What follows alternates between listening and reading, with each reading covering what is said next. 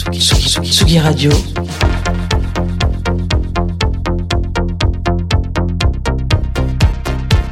Sur la route des festivals.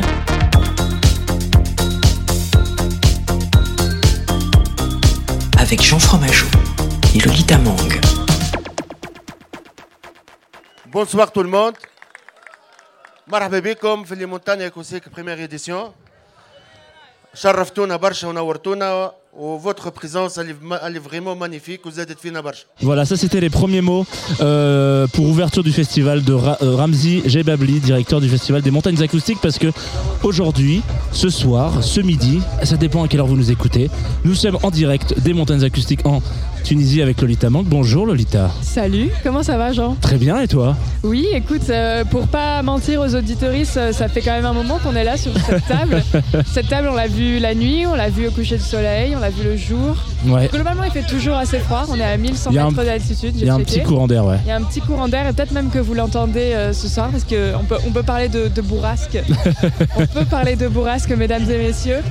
Euh, On a installé le studio dans des endroits improbables, mais là, euh, dans un lieu historique, euh, bientôt, euh, on espère pour eux au patrimoine mondial de l'UNESCO, c'est quand même assez là, rare. je pense qu'on a, on a tapé Ouais. un beau record. J'ai hâte que Antoine Dabrowski écoute cette émission. Ouais, lui qui est un peu le spécialiste des, des- des studios aménagés dans des carrioles, dans des petites caravanes. Voilà, Antoine, on a fait un truc. On espère que tu vas faire mieux que nous. Voilà, sous l'eau peut-être, la prochaine étape. Donc en direct. euh, dans ce qui va suivre, pendant une heure et demie, deux heures, on va retrouver des lives. Exactement. On a kiffé des interviews de plusieurs artistes euh, qui sont passés euh, sur cette scène qui est euh, donc à côté de la table de Jugurta. Il y a Opac, il y a Scanix, il y a Guillaume euh, Perret, Guillaume Perret, avec Benjemi. Benjemi qui ont fait une impro pendant une petite heure. Exactement. génial. Qu'est-ce qu'on va avoir encore d'autre Un petit extrait des Qatar Gods? Exactement, Euh, et ça, ça arrive tout de suite après l'interview de Ramzi, Ramzi, on va s'écouter.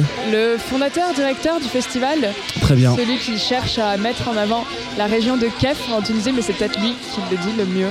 Tsugi, Tsugi, Tsugi, Tsugi Radio. Sur la route des festivals. Avec Jean Fromageau et Lolita Mang. Et on accueille en plateau l'homme impossible à avoir, l'homme qui court partout depuis deux jours. Ramzi, comment ça va? Ça va, ça va très bien. Ça va très bien. Le Très soleil content, se couche. très content Très d'a- content. d'avoir Tsugi ici. On est très content d'être là aussi. On est très content d'être là. le site euh, de Jogurta Taibeland.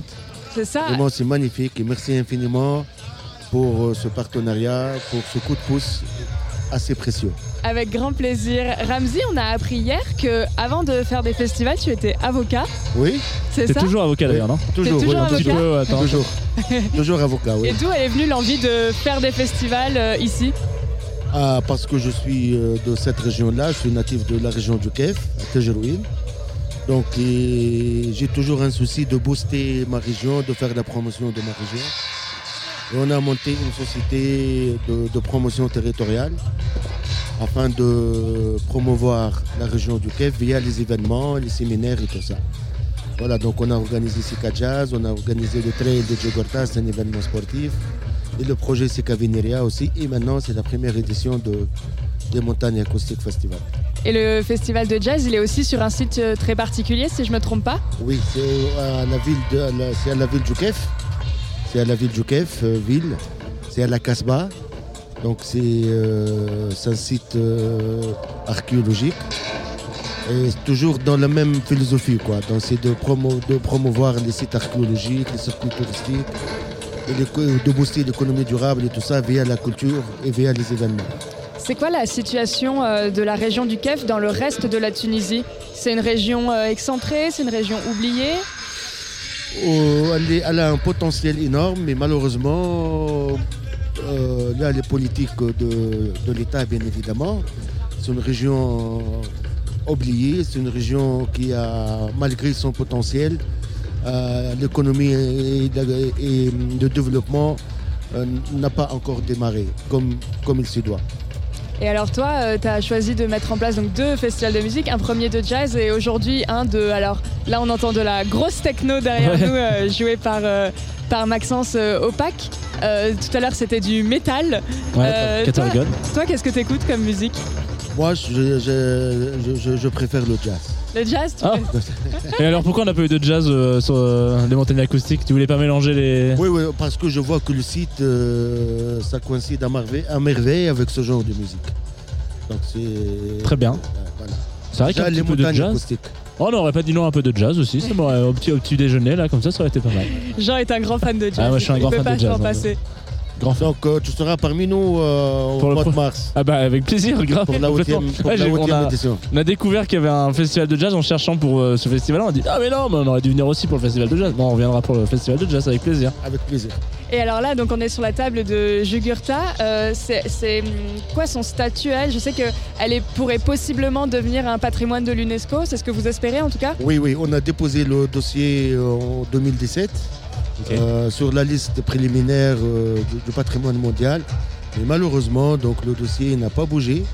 Et parmi les raisons, c'est qu'il n'a pas, il n'y a pas assez de lobbying, euh, de diplomatie culturelle internationale pour booster le dossier. D'où votre présence d'ailleurs, Ouais. d'où ce partenariat, d'où la présence étrangère dans ce festival. Donc euh, pour booster un peu le dossier sur le plan international. Alors, on, est très- on en est très heureux. Euh, Est-ce que tu peux hum, rappeler aux, aux gens qui nous écoutent, euh, c'est quoi l'histoire de ce lieu? L'histoire de, de ces lieux, c'est euh, Jugurtha, c'est un guerrier, c'est un soldat numide, donc euh, berbère. Donc euh, il a mené une guerre pendant six ans en se cachant dans ce, dans ce, dans ce, dans ce monument, dans, monument, ouais, on peut ce- dans dire montagne. Donc euh, voilà, donc et pour tenir la guerre pendant six ans, il faut, créer la vie sur la table. Et d'où il y a les bassins, la gestion d'eau et tout ça, les bétails et tout ça. Donc, euh, donc voilà, donc euh, c'est ça l'histoire de, de Jugurtha. Donc il a mené la guerre contre Rome, contre les Romains. Donc pendant six ans, dans ce- dans- entre, entre ce- cet endroit et les frontières, les frontières algériennes. Le festival a commencé avec un, un, Un défilé un défilé équestre. Est-ce que tu peux raconter C'était des, tenues traditionnelles de la région? Oui, tout à fait. C'est une, activité qui est très, très, ancrée dans, les traditions de, de, de la région du Kef. Donc, euh, c'est en plus, dans, cette région-là, il y a un, race qui est très rare, c'est le bar de cheval. Donc, qu'il n'y a que à. Euh, mais malheureusement, il n'y a aucun impact économique Mm. donc euh, sur ce plan-là. Donc on a par, par, par le spectacle d'hier, le comité du festival elle a, elle a voulu ren- rendre hommage à, à ce, à tout ce, à tout ce beau monde-là pour les soutenir parce que malgré les difficultés économiques, ils ont tenu bon pour continuer et pour, pour garder les, les traditions. Et toi, tu montes à cheval? Jamais. Jamais Ça aurait été Mais marrant. j'adore, toi. mais j'adore, mais j'adore la. C'est beau, c'est beau à C'est voir. très beau. Ah, c'est C'était très beau magnifique. à ouais. voir. C'était magnifique. Vous pouvez regarder ça sur les stories de Lolita Mang. euh, Voilà, on si va vous- publier des vidéos euh, sur nos comptes, sur les comptes Vous de allez Tsugi voir. Radio, vous verrez ça. Très beau.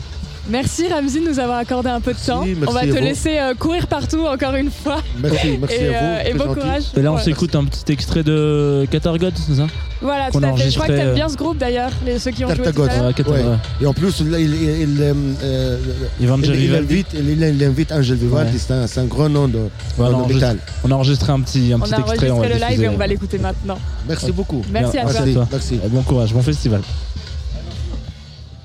Hey, hey, hey, hey. Yeah! Tsugi Radio, Yeah! la musique Yeah! venue d'ailleurs. Whoa!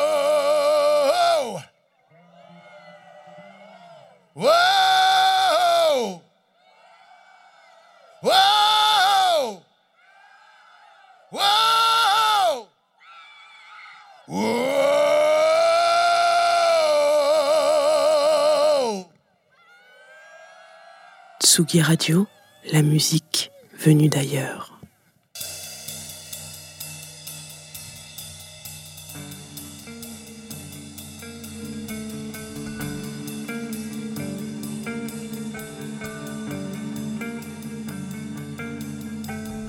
Est-ce que tout le monde est prêt?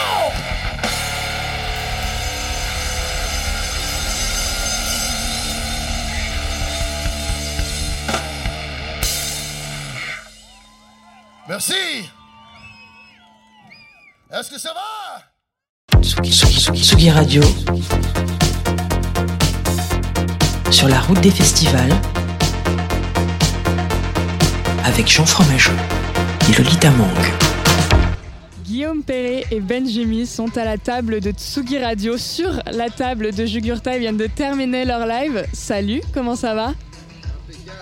Oh, j'ai du son? Ouais, bonjour. bonjour, bonjour. Salut, ça va? Ça va super. Ouais, super. Alors pour euh, donner un peu de contexte, Guillaume, tu viens d'Annecy, tu viens du jazz. C'est là où je suis né. C'est là Ça où fait t'es né? longtemps que je suis pas allé. Ah ouais? Très très longtemps. Mais j'ai grandi là-bas quand j'étais enfant. Ouais. Oui. T'es passé par le conservatoire, t'as une, euh, une formation de saxophoniste euh, jazz? Euh, classique et un peu de jazz, mais surtout euh, un gros autodidacte sur la route avec plein de projets. C'est ça, aujourd'hui tu tournes énormément, beaucoup à l'Inter? Bah je.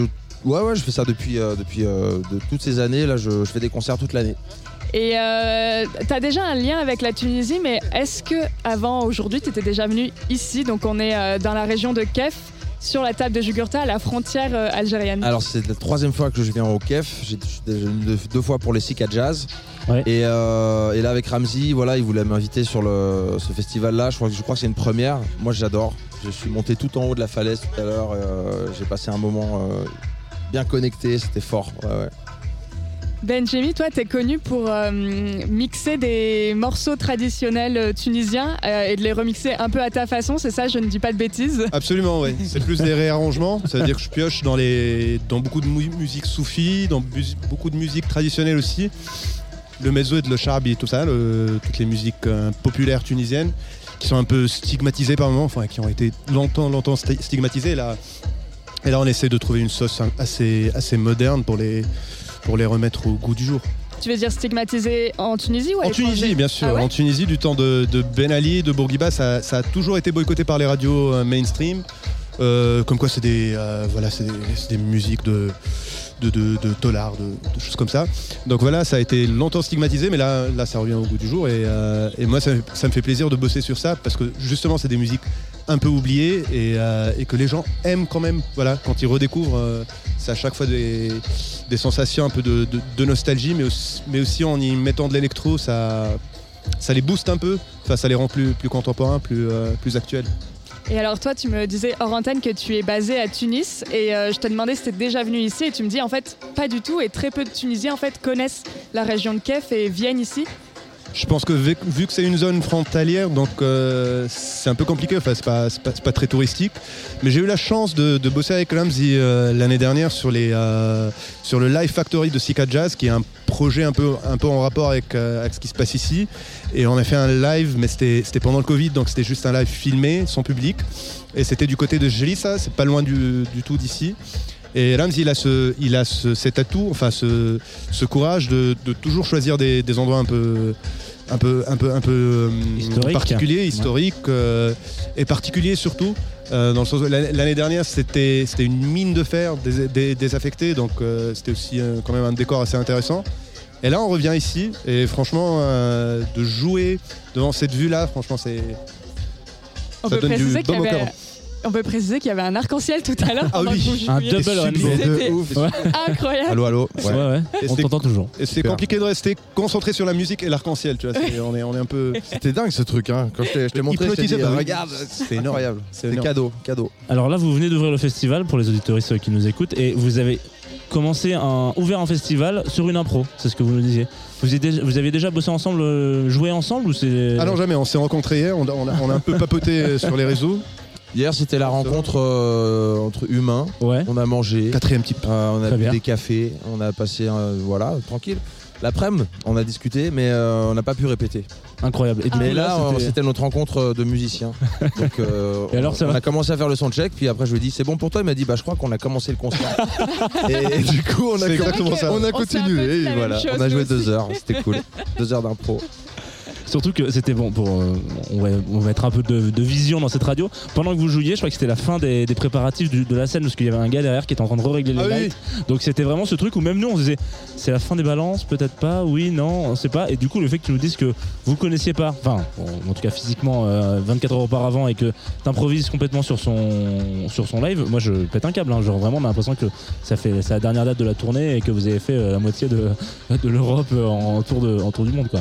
Bah, je crois que c'est le, c'est ça qu'on essaie de faire tous musiciens, c'est de se connecter, de faire en sorte que les gens y croient qu'on a bossé des, années ensemble, parce qu'on a tous des outils qui nous permettent de écouter et nous adapter et répondre et construire ensemble et faire des petits signes, même sans faire des signes de, voilà, il a des, c'est un langage, la musique est universelle et quel que soit même le style, électro, jazz ou autre, on peut communiquer avec cette chose-là.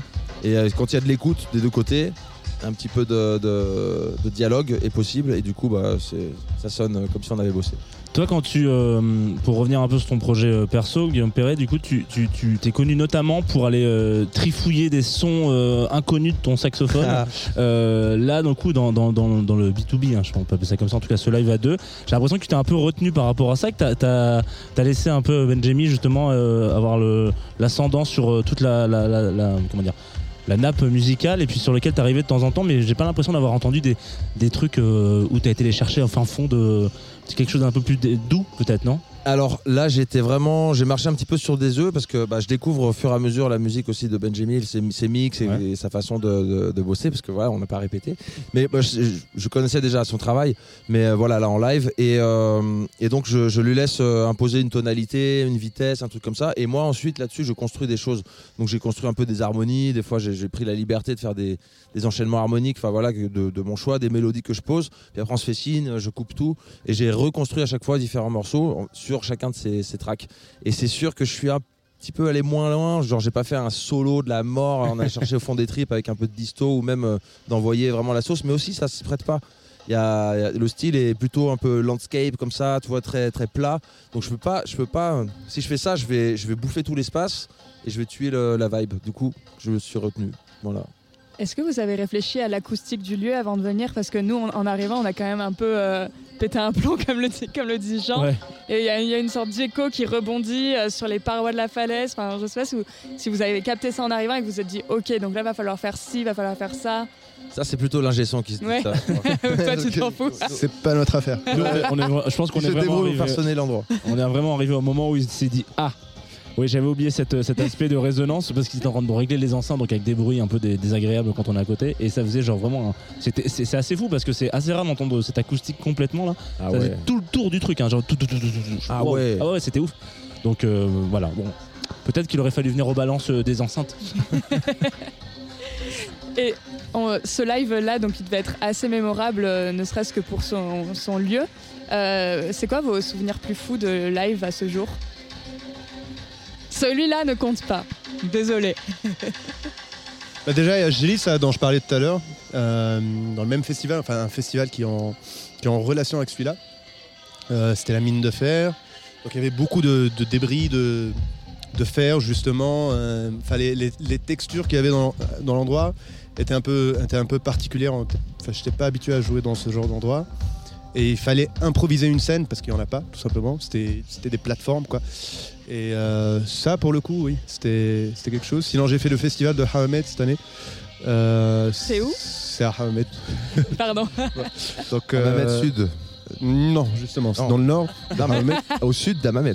Ouais, donc c'est dans le nord de Hamed et euh, c'est une scène qui est euh, qui avoisine la, la mer, qui est au même niveau que la mer. Ok. Et on est totalement envahi par le public parce que les gradins sont, sont très très hauts, alors que la, la scène elle est vraiment, elle est vraiment plongée euh, dans le public et la mer elle est au même niveau que, que- que les artistes.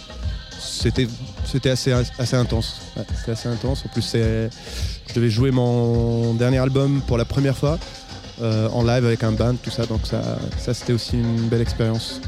Donc voilà, c'est ce qui me revient là.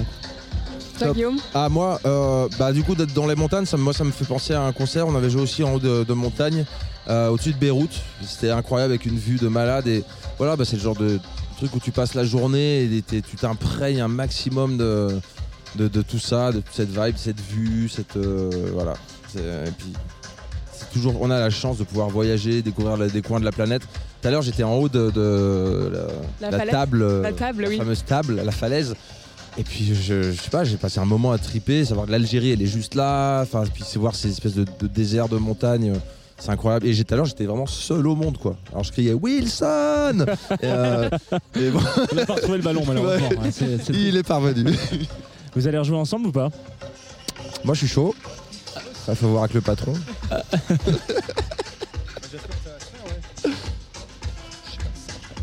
Si si, c'est- J'espère. on t'entend. ouais, Ah bah, moi je m'entends plus. Là ça. va. Bah j'espère que ça va se faire, oui. Euh, Tu sais que tu voyageais beaucoup, Guillaume. Il y a un pays avec lequel tu as un lien particulier, partout là où tu es allé. Oh bah la Tunisie, bien sûr. Oui, évidemment le kef. le kef avant tout. Non, bah, é- énormément de coins m'ont parlé. euh, j'ai eu, euh, j'ai eu euh, là d'où je venais, j'ai passé mes premières années en Suisse euh, euh, comme sideman, comme saxophoniste dans des groupes avant de venir à Paris. Donc euh, j'avais un lien très fort avec la Suisse. Après, euh, après dans les voyages, euh, je sais pas, les, les premières fois dans les pays de l'Est c'était incroyable, la première fois en Amérique du Sud c'était incroyable, la première fois pff, à New York c'était incroyable. Donc euh, je sais pas, non, je peux pas dire que. que- Globalement, toutes les premières fois, mais partout. non, mais même après revenir, construire, construire des liens, construire des liens, avoir des amis dans, dans différents pays. C'est, c'est- moi, je suis reconnaissant tous les jours de, de pouvoir faire ça et dialoguer avec des gens comme Benjamin aujourd'hui. Voilà, on est en Tunisie et c'est trop cool. Benjamin, on sait que Guillaume est un, enfant de, la pratique jazz, de la pratique classique du saxophone. Toi, comment est venue la pratique de la musique à toi? C'était quoi tes, tes premiers, tes premières armes Ah, moi, bizarrement, je viens du métal. Donc, Ah. C'est pas Ouais. si bizarre. C'est hein. pas c'est si pas si bizarre bizarre. du tout. Bah, euh, je viens du métal, du métal extrême carrément. Je faisais Ah. même des voix, clavier sur. sur, sur- Il y a un homme euh, qui, à qui ça fait très plaisir Ah, autour de cette content. table. Quand j'entends métal, je suis content. Voilà, donc j'étais plus dans du black metal, du death metal, tout ça, euh, étant plus, plus, plus jeune. Et après, ben, je sais pas, il y a, il y a eu un coup de foudre avec, l'électronique au sens large, vraiment au sens large, en écoutant du, de tout et n'importe quoi, du Prodigy. Ou... Parce que Prodigy, déjà, il y a, il y a une connexion Ouais, avec le métal, donc ça m'a- c'était une bonne porte, euh, une bonne porte d'initiation. Et euh, de fil en aiguille, bah, par souci d'autonomie aussi, je pense, parce qu'à un moment donné, il fallait, enfin, j'avais envie de faire de la musique. Avoir des groupes était, était, était assez compliqué, donc la musique électronique m'a permis vraiment d'être d'être autonome. Et dans l'électronique, justement, je suis passé par beaucoup de phases, euh, que ce soit de l'électronica, dubstep, tout ça. Je commençais dans, dans ce genre de trucs. Et petit à petit, le club, il m'a un peu Attrapé. attrapé exactement. Et, euh, et là, justement, j'essaye, dans les, dans les nouveaux projets d'être, d'être à cheval entre, entre une musique organique, où il y a beaucoup d'acoustique quand même, où il y a du luth, euh, des instruments traditionnels, tout en maintenant le, le- un côté électronique, mais un côté électronique jamais froid en fait. L'idée c'est, c'est jamais, un, c'est jamais une, euh, une, une techno à la Détroit par exemple, ou des choses comme ça, c'est plus, plus des sons organiques, plus des sons qui viennent, euh, qui viennent de l'acoustique, pas trop de boîte à rythme, mais plus des sons resynthétisés euh, et retravaillés, des sons acoustiques. Elle est comment la scène black metal tunisienne? Je crois qu'elle n'existe quasiment plus. C'est Ah. triste. C'est triste parce que j'essaie de vérifier, de temps en temps de, revoir. De mon quand j'étais plus jeune, euh, on avait une scène. On avait une scène, on avait, euh, même des petits locaux de répétition. Les groupes se, trou- se retrouvaient. Il y avait même un, ou deux festivals, des festivals de la guitare, mais on arrive à, s'incruster là-dedans et à avoir quand même une programmation un peu métal où on a quelques jours de programmation métal. Mais là, j'ai l'impression que c'est mort. hein. C'est bizarre, mais euh, la scène acoustique en général, je trouve qu'elle se porte pas bien. Autant l'électronique, ça va, quoi. Il n'y a pas, pas de quoi se plaindre. Parce que ça coûte des- plus d'argent ou. euh, C'est possible, hein. Ouais. c'est possible. En plus, l'électro, ce qui, ce qui le fait vivre aussi, euh, c'est triste, mais c'est comme ça. C'est aussi le club, parce que dans le club, il y a, il y a le côté, euh, il y a le côté quotidien, euh, routine, DJ résident, tout ça. Donc, on peut, on peut venir en club, revenir la semaine d'après, proposer Ouais, un autre set. Avec les live bands, si t'as pas assez de, de structure, de, de salles couvertes pour faire des concerts. Tiens, par exemple, il y a, y y un truc à signaler, on n'a aucune salle place assise en Tunisie. C'est Oh. quand même énorme. hein. Tu peux, voir- tu peux va- tu peux aller à la Cité de la Culture, par exemple, c'est vraiment le joyau euh, de la culture tunisienne, c'est fait par l'État, tout ça. Tu as, 7 ou 8 salles, tu as des, euh, des théâtres avec une acoustique géniale, tout ça. Et tu que des places assises. quoi. C'est fait pour de la musique traditionnelle, pour, euh, pour de l'opéra, pour de la musique classique, pour des choses comme ça. Mais la scène alternative, j'ai l'impression qu'on n'y pense pas beaucoup. Quoi. Oui, on voit pas de concert de scène alternative dans ces salles-là euh, dont tu Ah parles. non, du tout. C'est- ça- on se mélange pas, Ah quoi. non, non, du tout. ouais. En plus, il faut enlever les chaises déjà, c'est euh, C'est chiant. c'est chiant. voilà. Après, est-ce que est-ce que c'est si euh, Je sais que moi, tous mes tous mes souvenirs de concerts chiants, euh, c'était assis. Enfin, et pourtant, c'était, euh, je te dis une connerie, j'étais à Marseille, euh, c'était Kyle Eastwood, euh, toi, le- l'enfant de le fils de, de Clint Eastwood qui fait de la contrebasse, un espace Julien qui a un- une, enfin, je sais pas si tu as déjà été là-bas, mais c'est assez, assez ouf. c'est- tout est dans une cuvette comme ça, bref. Et c'était assis, sauf que moi, je pensais pas du tout que c'était assis. Ça a été un de mes pires concerts au monde parce que t'avais juste une envie, c'était de. Enfin, quand quand t'as un mec avec une contrebasse euh, comme Kyle Eastwood, tu, tu, tu, tu restes pas assis, quoi. Tu peux pas. Enfin, et donc, euh, donc, moi j'ai un très mauvais souvenir de concert assis, donc je dirais que bon, peut-être que c'est pas plus mal si on est tous debout. Mais les concerts assis, moi je pense que c'est le- c'est un peu le système qui est en train de nous dire voilà, euh, c'est Les concerts, c'est peu que, que pour ces gens-là, que pour ces gens qui font, qui font de la musique Ouais. pour des places assises. Tu vois, c'est c'est aussi un message. Moi, j'ai j'ai l'impression.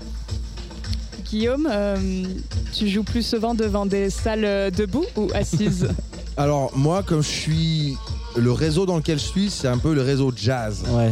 Mais moi, dans ce réseau, je suis un peu comme le, le punk du jazz, un peu. Donc, j'ai fait mes trois quarts de mes dates devant des festivals de jazz et des théâtres, genre scène nationale et tout ça. Et c'est un public qui, à l'époque, c'était genre 40-60 ans. Maintenant, c'est les mêmes, donc c'est- c'est 50-70. Ok? Ils se Ouais. vraiment pas. Pas très peu. Ouais. Et ça reste comme ça, c'est-à-dire que ces festivals, en France, je fais une grosse, grosse généralité. Évidemment, il y a plein de festivals qui sortent du lot, qui mélangent mieux les publics et tout. Mais en général, moi, je vois ce public vieillir. que ça reste un super public. hein. Les mecs qui sautaient sur les Zeppelin. Surtout s'ils vois. ils te suivent depuis 20 ans. Et euh, et il y, hein. y en a plein, voilà, parce que moi je suis un ex-jeune, pas oublié. Et, euh, bref, en tout cas, euh, depuis un moment, avec et c'est surtout mon nouveau projet qui s'appelle Simplify, je veux vraiment aller sur du festif et aller dans ce genre d'endroit, de jouer devant des happy few, comme on dit. Euh, donc j'aime bien qu'il y ait plus de chaises, plus de places assises et que ça soit du, du debout, un maximum. Donc euh, là je fais plus d'assis que de debout, je voudrais juste inverser ça Inverser la garder, garder mon public, mais commencer à aller chatouiller un peu plus euh, du côté des festivals électro, tout ça.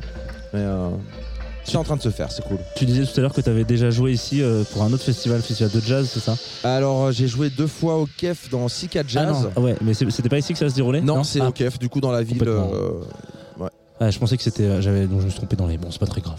Euh, non, mais je pensais justement, est-ce que tu t'as senti une différence euh, par rapport au public, même si euh, là, on était quand même pas en, en- en transe de folie, parce qu'on venait d'ouvrir le festival, mais nous, on était très chaud. Est-ce que tu as senti une, différence entre les deux, entre les deux festivals, quoi? Bah, si tu veux, là c'est un peu la première édition, donc euh, C'est plus comme intimiste. les Marseillais, il y avait des de gains. a- C'était c'était un peu c'était assez calme en face de nous, donc il y avait deux trois gars qui étaient à fond qui dansaient et puis euh, ils devaient Et puis des représenter chevaux. 30%. Et des chevaux, ouais. 30% Non, c'est clair, vous avez fait, vous avez Et- fait un opening euh, avec Les des chevaux quoi. étaient, étaient- Ouais. étaient bouillants. Ouais. Voilà, j'ai pu voir. euh, que Vous avez ça, essayé de- ça tapait du sabot. Vous avez essayé de vous caler sur les coups de feu ou pas du Mais tout sinon, moi, je sais que les deux fois où je suis venu au KEF, c'était vraiment le feu. Enfin, Ah ouais. ça Ah m'a ouais. ça m'a fait du bien. Ouais, c'était Trop bien. c'était un super public. Guillaume, euh, Benji, merci d'être venu euh, sur Merci. Tsugi Radio. Merci, Est-ce que, euh, avant de partir, vous voulez glisser des, des prochains rendez-vous, des prochaines sorties euh, Où est-ce qu'on peut vous retrouver Qu'est-ce qu'on peut écouter Qu'est-ce qui sort bientôt Ouais, mon dernier album qui vient de sortir. Faut juste aller sur euh, Spotify, sur YouTube, enfin il est sur toutes les plateformes euh, digitales. C'est en arabe, ça s'appelle Niran Sadiqa. En anglais, ça veut dire Friendly Fire. En français, je sais pas s'il y a, s'il y a, y une traduction. euh, non, c'est, un terme euh, militaire. Bref, C'est trop long.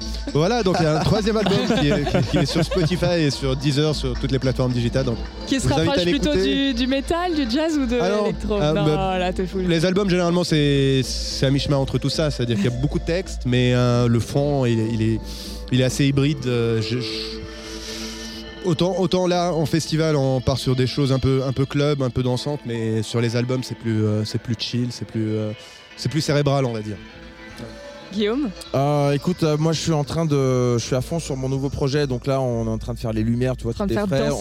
on n'a pas enregistré encore l'album. On commence à tourner. Et puis moi, je rôde beaucoup les choses sur la route avant d'enregistrer. J'ai besoin de les mettre à l'épreuve et de, de, de- De de- voir comment les gens y répondent. voilà, euh, de me planter aussi, de réparer les trucs, d'avancer, de revenir sur voilà. Et puis ça, là, euh, je suis proche de bientôt enregistrer. Voilà, et puis sinon, bah, pour tous ceux qui me connaissent pas, bah voilà, il y a mon, mon nom, mon prénom, et sur Spotify ou YouTube, où voilà, il y a toutes sortes de choses, et je sors régulièrement bah, des vidéos, des clips ou des albums aussi, et puis voilà. Et un album en 2020 ou 2021 Je me souviens plus le dernier. Euh, je suis un peu perdu avec le Covid, je mais c'était euh, 2021, il me semble. mon rythme c'est tous les deux ans. moi. Ouais. Je, suis, je suis assez, assez réglo. Et bon, on va se quitter sur une- un extrait de votre live de tout à l'heure, puisqu'on a enregistré, on était en C'est pas Eh, vrai. Vous avez enregistré de ouais. quelle source? On a, on a pris un H4N, on s'est mis dans le truc. et voilà, ouais, ça- Ok, ok, micro donc. Ouais, micro, devant ouais, les ouais, enceintes. exactement. Un peu plus loin quand même, on a capté un peu d'ambiance, etc. Cool. Le résultat est très bon, on l'a écouté Ok, avant ok, quand même, on n'est pas, des- on n'est pas des coquins. Parfait. Euh, merci les gars. Merci. Et bonne, euh, Salut. À bientôt. Salut. Bon festival. Ciao. Ciao.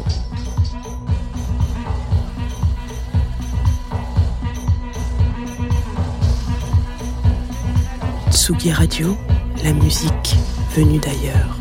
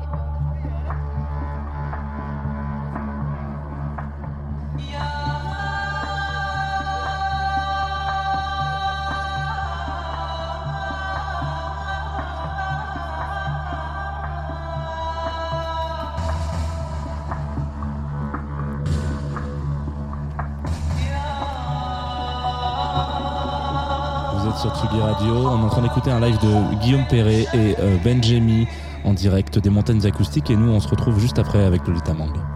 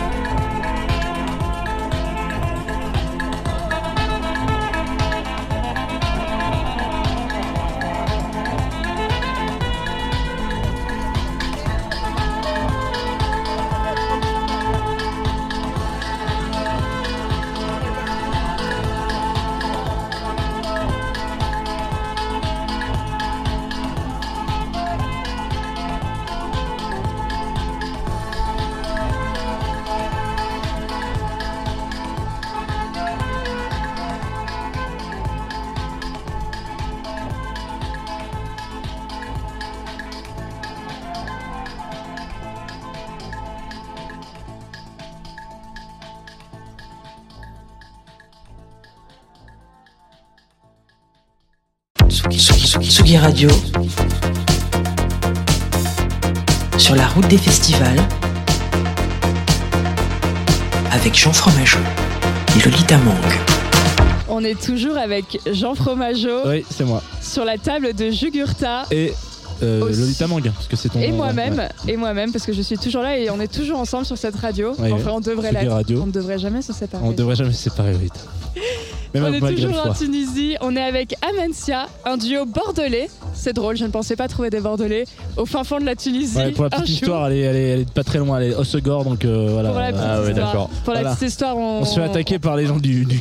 Ah, Du en vrai, bassin. on est des faux bordelais. Oh, Ouais. no On est plutôt. euh, vous connaissez la ville euh, de la Flamme Cuche Oh vient de Quoi Strasbourg, ouais. C'est pas possible Eh oui Qu'est-ce que vous foutez là Imposture, ça y est. Mais comment ça se fait qu'il y a marqué euh, sur toutes vos bios que vous êtes de Bordeaux? Non, c'est juste la location Juste sur actuelle. Instagram en vrai, je pense. Je pense que c'est la location Et sur actuelle. Spotify. Oui, c'est Spotify. Ah ouais. Ouais, En fait, Instagram, on est des quiches. On commence maintenant à essayer de se remettre dessus parce qu'on avait un peu boycotté euh, le, enfin, juste par intérêt. Mais euh, du coup, je pense qu'on met juste la location où on vit actuellement. Mais on est tous les deux strasbourgeois. Euh, et puis on a, on a beaucoup bougé. Après, on était à Paris. Et puis euh, Étienne à Brest, à Nantes. Et moi à Bordeaux, du coup. Et là, on est ensemble à Bordeaux encore quelques mois avant de potentiellement repartir. Ça joue à, à l'iBot un peu, ça joue à Bordeaux? Pas du tout, justement, l'iBot. euh, mais en fait, Ba- Bordeaux, en vrai, de vrai, on, on joue pas trop en France au final. Euh, même si on a fait, on a quand même fait aussi à Paris, à Strasbourg, à Grenoble et on a même joué à Rennes, je crois. ou- mais euh, à Paris, on a fait ben, le Rex, la Machine, euh, ce genre de club, quoi. Euh, mais au final, on a, je pense, enfin. C'est plutôt une conséquence qu'on s'est dit tous les deux, c'est que euh, notre musique a l'air de plus marcher à, l'étranger qu'en France. Pourquoi on sait toujours pas trop en fait. Mais en tout cas, on a toujours eu plus facilement d'opportunités à l'international, ce qui est étrange en soi, puisque normalement c'est plutôt l'inverse. Euh, et voilà figure-toi que c'est exactement ce que disait Guillaume Perret euh, tout à l'heure, Ouais. euh, qu'on a interviewé tout à l'heure, qui nous disait que lui, il tourne beaucoup plus à l'étranger et, et relativement peu en France. En tout cas, en France, il, il tourne beaucoup avec la, la- sa configuration un peu plus classique de jazz, quoi, parce que Mhm. Guillaume étant un, un jazzeux. Euh, et vous êtes, euh, vous avez une vibe, euh, enfin, vous êtes un peu plus euh, identifié sur, sur quelle partie du, du globe, du coup? Exactement. Ouais, la première ville qui nous écoute, c'est Istanbul. Ah, j'étais sûr que vous alliez me répondre ça. Alors, peut-être que je peux vous aider là-dessus. Euh, Istanbul a une énorme appétence pour la scène française. Ouais, non, c'est cool. On a, Ouais, on a- Genre on a vraiment joué, beaucoup, euh, beaucoup, beaucoup, beaucoup. Ouais, c'est très- et même euh, l'ambiance c'était super cool. On a déjà joué quelques fois. Le, on- le dernier truc qu'on a fait en date, c'était le Klein. Euh, je sais même pas, je crois qu'il a fermé et tout euh, parce que euh, c'était. Et là, on- ça va normalement potentiellement euh, se refaire, je pense, dans l'année qui arrive. Mais ouais, le public était vraiment cool. Enfin, Ouais, un ils public sont- très attentif en fait, ce qui fait du bien dans ce genre de milieu. Quoi. Et surtout dans une musique un peu électronique, un peu posée, etc., planante. C'est vraiment un truc sur lequel ils sont euh, très gourmands, on peut le dire comme ça. Et alors, pour vous présenter un peu aux auditeurs, aux auditrices, vous êtes Raphaël et Étienne. Ouais, on fait mal le taf, c'est ça. Ça fait 10 minutes qu'on parle, on sait pas qui vous êtes. Pas, on boit des bières tranquille. euh, Voilà. Comme à Oui, Strasbourg, pas hein, de finalement, on est à Stras. euh, les flammes cuches, elles sont où là d'ailleurs Alors, euh, si on en croit votre bio, vous avez tous les deux euh, des formations classiques avant d'être des musiciens électroniques. Euh, c'est plus classique jazz Ouais. euh, que classique. Euh, Étienne, lui, il était un peu plus euh, éclectique. Et euh, moi, en fait, je jouais beaucoup dans, les, dans des jams à Strasbourg, Ouais. au piano. Et ensuite, eh ben, avec Étienne, on a, on, a, on a exploré pas mal de trucs. Mais après, on a commencé à jouer du jazz un peu plus sérieusement ensemble. Et puis, euh, en fait, la musique électronique, autant pour moi que pour Étienne, pendant longtemps, c'était un peu euh, du bruit à nos yeux. Mais euh, parce que le monde du jazz, c'est un monde de péteux, vraiment. Donc, euh, Ah ouais, ouais, et, euh, et de, de fil en aiguille, à force de sortir avec des potes à nous, on s'est dit, mais en fait, non, il y a deux, trois trucs qui sont vraiment, vraiment cool, quoi. Et puis, on a commencé à, à bosser sur un projet électronique pendant, euh, je sais pas, 8 mois, 10 mois, sans montrer à part à nos potes, avant de, euh, de l'envoyer à des labels. Et puis après, ben, le C'était reste. un peu le- l'âge d'or de SoundCloud. où vraiment, clairement, euh, ouais, ça tournait beaucoup et Ouais. tu pouvais juste poster un son et tu avais énormément euh, d'engagement, de retour, une communauté qui était vraiment cool. Et euh, dans la scène élec- électronique, c'était c'était vraiment cool ça. Mhm, clairement. Et donc vous avez un point de vue sur euh, ce qui se passe en ce moment à Strasbourg sur la sc- scène jazz?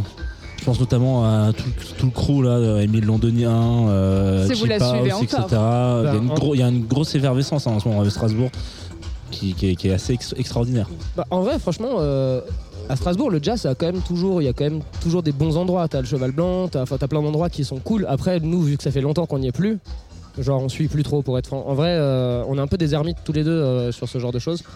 Donc, euh, à moins que toi, t'aies suivi de fou, mais. euh, À Strasbourg, non, pas plus Non. que ça. Ah, vous devriez poser, poser une petite oreille. Ça, vaut, ça vaut vraiment le détour Ouais, et c'est assez ouf parce que je crois que c'est ce qui se passe en ce moment, c'est un peu l'équivalent. Alors bon, sans avoir un lieu et une scène euh, rattachée à une ville, comme il a pu se passer euh, genre 2016-2017 euh, vers Londres, tu vois, où il y a eu une émulation assez, assez vénère et une renaissance d'une certaine scène jazz. Là, là, ce qui se passe à Strasbourg en ce moment, c'est à peu près la même chose. hein. Euh, avec des mecs comme Robotini qui bossent avec les gars de Chip House, Ouais. etc. C'est quand même, c'est quand assez rare que des, des, des ponts se fassent comme ça. Euh, et de- du coup, les mecs de Émile Londonien, justement, qui, qui ont pas mal fait des trucs avec Gilles Peterson, etc. C'est c'est des beaux passements de jambes, quoi. Voilà. Bon, après, Ouais. on peut fermer la parenthèse du jazz parce qu'on bah, n'est pas là. Étienne euh, retourne à Strasbourg euh, probablement euh, après décembre, donc euh, ce sera l'occasion. On te conseille ouais, de, ça. de suivre la scène. ça. Vous êtes rencontrés comment tous les deux et pourquoi ça a matché? Alors, on a grandi dans le même quartier à Strasbourg. En vrai, je sais même pas comment c'est. Et euh, comment c'est en, en fait à la base en fait euh, bah, c'est juste qu'on était gamins quoi on avait euh, 10-12 ans je pense on sait même pas vraiment il n'y a pas d'âge précis En quoi fait, on faisait du roller surtout. ouais on faisait du roller et puis bah on a fait du roller on, on allait au skatepark enfin voilà les, les 400 coups la totale euh, tout, Ouais, les tout ce qui est possible quoi À Strasbourg, on a saigné le délire roller. enfin. et euh, toutes les bêtises qu'on peut faire et puis après bah voilà fil en aiguille ça s'est fait comme ça quoi Mais, ouais. En fait, on a toujours plus ou moins euh, fait tout ensemble. C'est-à-dire que quand il y en a un euh, qui est intéressé par quelque chose, forcément, il en parle à l'autre, et soit l'autre ça l'intéresse, soit ça l'intéresse pas. Mais euh, ça l'intéresse. Après, bah, en général, on commence à développer le truc à deux parce que c'est toujours plus cool. Enfin, en tout cas, c'est toujours plus cool pour nous de le faire à deux. Déjà parce que ça te permet d'avoir un recul sur ce que tu fais, et surtout un recul de confiance. En fait. Donc, je pense que c'est pour nous naturellement le fait de bosser à deux et ça ne nous empêche pas de faire des trucs de notre côté, mais euh, en mode sérieux, euh, ça a toujours été plus logique en fait, ça a tombé plus sous le sens. Quelles sont les spécialités de chacun dans la, dans la création musicale? Parce qu'il y a- il y a- Bah, euh, Ça varie beaucoup. hein. Bah, après, bon, moi je suis clairement plus dans le délire euh, percussion, batterie. Et euh, Raph est euh, clairement plus mélodiste, euh, il est euh, formé pour, pour piano quoi. Donc euh, je dirais que c'est comme ça qu'on arrive à trouver un équilibre. Et c'est vrai que c'est un peu délicat si maintenant tu es dans un duo et que chacun euh, joue le même instrument, je pense que ça peut vite euh, se prendre la tête ou voilà. euh, Même si bon, n'empêche qu'on se prend quand même Oui, on se prend la tête pas mal pour des trucs et forcément Ah, on est un sur le, vieux le couple, cas hein. du un duo et j'imagine pas ce que c'est par exemple pour euh, des groupes qui sont à 10 euh, doit y avoir des débats infinis mais, Oui. euh, mais voilà c'est comme ça qu'on on s'y retrouve pas mal et euh, qu'on a nos spécialités quoi J'ai Ouais. l'impression qu'on parle de Jean et moi en, en intervieweur. C'est un peu ça, ouais. Sauf que personne ne fait de piano dans cette euh, dans ce duo. ah non, non, non. Il y a juste moi qui sais poser les questions et toi non. Et voilà, exactement. Super. Je vais rebondir sur ce que vous avez dit. euh, l'accordéon Oh. avant de hors antenne parce que les auditeuristes de la Tsugi Radio savent tous que tout ce qui se passe hors antenne c'est le plus croustillant et quand vous êtes vous êtes installé sur cette petite table cette cahute T'as dit qu'on était de- des gros racistes, Ouais. exactement euh, et vous, vous voulez rebondir là-dessus? Non, Bien je- évidemment. votre réponse non on, on a dit euh, on va vous poser des questions sur comment est-ce que vous êtes arrivé là et vous nous avez dit Ah oui, arrivé là euh, Mhm. concrètement donc visiblement vous avez eu un on n'y croit pas là, toujours là. hein. ah ouais non non non c'est vraiment euh, je propose je, je commence l'histoire Allez, rapidement allez, let's go. Alors, Il était une En fois. gros, ouais, il Ah non, était mais une vraiment, fois. c'est un Nous épisode de partons Friends. Un jeudi matin paisible, les petits oiseaux dans la rue de Bordeaux, tout se passe bien. On prend le train, on arrive à la gare de Paris, on discute de musique, d'autres choses. Voilà, alors on se met euh, dans une ambiance juste à discuter euh, de manière cool. On prend le RER pour aller euh, à Charles Orly, de Gaulle, ouais. euh, du coup, bah, pour prendre notre avion. Et là, d'un coup, je me dis, il est où mon sac? Mon sac avec mon MacBook, le disque dur, Même là, le redire, ça. sachant que en fait, bah, euh, toutes nos données pour euh, le projet musical étaient toutes là-dessus. Euh, vu qu'on est un peu euh, des, euh, On est des schlags en vrai. on est un peu des schlags. Du coup, on a pas, on a on est là maintenant, on se de dit, fou, en fait, le, backup cloud, c'est une pas si mauvaise Mhm. idée. Donc euh, là, euh, voilà, on va. c'est bien en 2022 de se poser la question. Et du coup là en fait si je me dis ah là là ça y est c'est bon j'ai mon passeport qui est dans le sac je vais pas pouvoir partir à Tunis là c'est foutu on annule tout Non, même pas, c'est pas en annule, c'est genre au début tu me dis non mais vas-y toi seul et fais un DJ set, Et fais un truc. Ce qui et, fait et que du moi, coup, moi ah, j'appelle, pff, j'a- j'appelle la RATP, je dis bon bah j'ai perdu mon sac, qu'est-ce qui se passe? Euh, Il lance un avis de recherche, ça c'était vraiment, euh, il- ça s'est passé hier. Du coup, euh, l'avis de recherche pour euh, le sac bleu et vert, Étienne Desportes a perdu son sac, attention. Donc là, à ce moment-là, en fait, euh, je retourne moi à d'Enfer Rochereau. Raphaël, il part à Charles de Gaulle. Moi, j'arrive à d'Enfer Rochereau. Euh, je vais à un guichet. Je demande Est-ce que vous avez retrouvé mon sac? Au final, ils avaient retrouvé mon sac. Et en gros, bah, euh, ils- on me dit Ah, votre sac, il est à Châtelet. Du coup, je cours à Châtelet. Là, je remonte. Je tombe pile sur le guichet avec la dame qui avait mon sac. Et vraiment, au niveau probabilité, je me suis dit, euh, elle- même elle, elle m'a- elle m'a dit ça. À Châtelet en plus. À hein. Châtelet, À Châtelet, Châtelet, ouais, la Ça se ouais, passe, ouais. elle m'a dit ah ça euh, ça je le vois mais c'est deux trois fois dans l'année maximum hein. donc là faut jouer au loto faut y aller là Parce qu'il y, a- il y avait tout dedans. Tout. et il y avait tout il y avait toutes mes affaires donc ça veut dire que vraiment il y avait euh, une, une bonne âme le Saint Esprit qui vraiment bah, m'avait rendu mon sac On comprend même pas ce qui s'est passé. C'est-à-dire qu'en fait, quelqu'un l'a sorti du RER Ouais. Pour le sortir. et euh, j'en revenais pas donc là à ce moment là je retourne à l'aéroport Euh, là dans l'RER on essaye de gérer pour qu'on puisse bah, je Ouais. puisse choper mon vol et euh, arriver à temps Moi, je galère avec eux. Je, genre, d'ailleurs, je t'ai même pas dit. mais la meuf de Air France, elle me dit Ah oui, quand j'ai dû donner ton, ton, ton, ton code de passeport, elle me fait Ah, mais oui, mais moi, si vous n'êtes pas de la famille, euh, bah, c'est pas possible. Je fais Oui, mais c'est mon beau-frère. Et c'est passé. et, euh, y a pas de souci j'ai fait. Et, euh, et au final, mais c'est ouf parce que le timing, en vrai, il a l'avion a été retardé. C'est-à-dire que moi, moi, du coup, on me dit Non, mais c'est bon, Étienne, il a retrouvé son sac, euh, il prendra un avion après. Mais toi, trace. Donc, euh, ben, je trace. Et puis, euh, je. Marche, je fais mon petit truc. Là, Étienne m'appelle, me dit Ouais, ouais, c'est bon, je suis là et tout. Je fais Ok, cool, t'as pris ton billet. Non, non, c'est bon, c'est passé. Je fais Pardon? Genre en mode, il était 16h10. Déjà, moi, je savais même pas si j'allais réussir à aller au gate. Et puis, en fait, c'est parce que notre avion a eu du retard. Et là, on pourrait penser que meilleur des mondes, tout s'unit bien. Étienne et moi, on se rejoint, c'est la fête. Euh, et là, on attend, l'avion retardé. Et là commence un autre périple. Genre, on parle, discute détente. Enfin, là, on a passé le plus gros. hein. Euh, Et on perd ton sac. euh, non, non, non, alors là, je peux te dire, j'avais le pied dedans, genre. euh, pff. non, non, juste on passe, on est euh, au gate, et puis là, euh, il me demande le pass Covid, j'étais pas, pas- pardon, encore et tout, genre, j'étais même pas au courant, enfin, genre, je pensais pas que pour Tunis c'était ça, mais du coup, j'ai une screenshot de juste le QR code. Et je leur montre, et ils me font, ah oui, mais moi j'ai pas la scanette, machin, etc., et donc il faut qu'il y ait marqué euh, les vaccins et tout. Je fais, ouais, mais du coup, ah, mais il faut télécharger l'appli. Et pile quand euh, le truc se, charge, il met 30 ans, mais quand il apparaît, elle est en train de fermer la porte, j'ai l'autre meuf qui me dit, non, c'est bon, il l'a, elle fait, en fermant la porte, en me regardant en mode, ah, désolé, c'est trop tard, et elle a fermé la porte.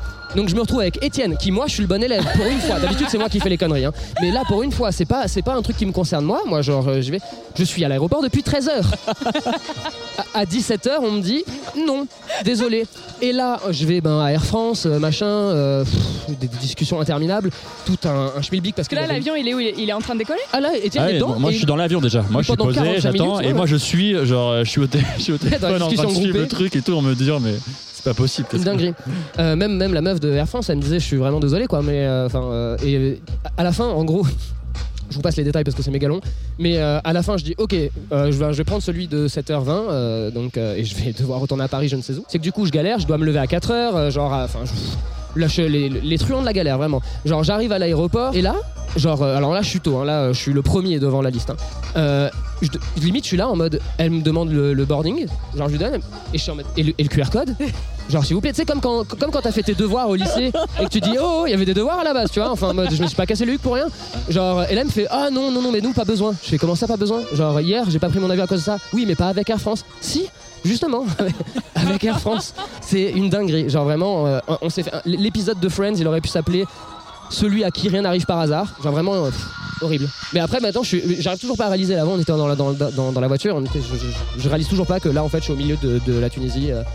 genre d'habitude ça va, on arrive mais là. euh, pff, Oui, Trop- il y a eu trop- trop d'ascenseurs trop, ouais, ouais, trop- trop de trucs euh, ah, clairement, c'était. Euh, le déroulé de la journée, franchement, c'était chaud. Surtout que ça, ça a fini, il était 19h quand j'ai quitté l'aéroport. Euh, Genre, nous, on est parti depuis. On s'est levé à 8h pour partir à- de Bordeaux. Enfin, genre, c'était long, long, long, long, long, long. Genre, vraiment. J'allais vous demander justement, euh, vous disiez que vous aviez l'habitude de jouer à l'étranger. Vous, vous aviez déjà joué en Tunisie avant aujourd'hui? Euh, ouais, on était resté très peu Ouais. de temps. Je crois qu'on était on avait joué mais ouais c'était euh, je crois que c'était en 2016 un truc comme ça C'était 2017 plus tard, je pense. Quand même. Et c'était où?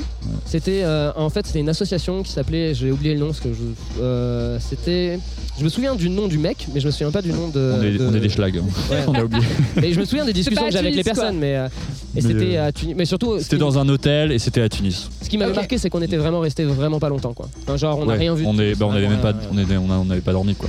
On était reparti le matin Ouais, à était reparti 7 à heures 7 ouais. heures. donc euh, c'était particulier. Donc là c'est cool qu'on puisse rester parce que du coup là on reste on, bah, on- en fait il y a Bah, surtout avec amis, euh, Pandora, en fait ouais. euh, qui Qui sont dans la même agence. Euh, on est dans la même agence en fait et donc euh, du coup là on en profite pour un peu produire ensemble euh, ou voir euh, à minima en tout cas se faire plaisir et on fait ça jusqu'à mercredi on part mercredi et vous l'avez- vous l'appréhendez comment ce live qui du coup va clôturer la première soirée? Il fait une nuit noire là, sur euh, la table de Yugurta, il y a des Depuis lumières 4 heures de l'après-midi. qui illuminent la falaise. La nuit tombe à une vitesse, ici je pète un plat. Ouais. Bah, c'est un gros tas de cailloux impressionnant quoi. Va falloir envoyer du lourd. Ça ferait plaisir. Vu, vu l'histoire qu'il y a sur, ce- sur, euh, sur, cette, sur cette table, euh, Ah ouais, c'est un tas de cailloux, ça lui ferait bien plaisir. Un petit Non, tas de cailloux. Non, ça- on est monté avant et tout, Ouais. c'était stylé. Mais euh, Chose qu'on n'a pas encore faite. bah, franchement, c'est cool. Bah, Pas à- cette heure-ci, je suis pas sûr que ça vaille le coup, mais, euh, mais franchement, c'était cool. Et comment on appréhende euh, Ben, euh, en appuyant sur des touches, ça se passe. Et puis, euh, En mettant un gros pull. ouais, euh, Ouais, là, je, il je comptais caille- jouer en caille short et tout, mais non, non. Franchement, on s'y attendait pas là, mais il caille bien. Non, non. En plus, Étienne, quand je lui ai demandé, je lui ai dit, mais il fait chaud là, il me fait ouais, plus de 30. À la base, euh, il y a deux semaines, euh, donc du coup, bah, dans ma tête, j'étais ok. euh, et au final, bah, là, on s'est vite rendu compte que c'était frais, quoi. Bah, on est en hauteur aussi. Mais euh, après, non, le live, euh, ben, euh, on va le jouer et euh, Inch'Allah, comme on dit, euh, ça se passe Dans l'avion voilà. Tout se passera très bien. Ça, les Ou, baisses, euh, et, et- et puis, euh, bon, en tout cas, on essaiera que ça se passe bien. Merci Amencia, Raphaël, Etienne d'être venus au, au micro de Bah, merci, Radio. Merci à vous. Merci à On vous. va s'écouter euh, un petit bout du live. On va s'écouter un petit bout du live. Allez. Merci, bonne soirée à tous. Allez, salut, bisous.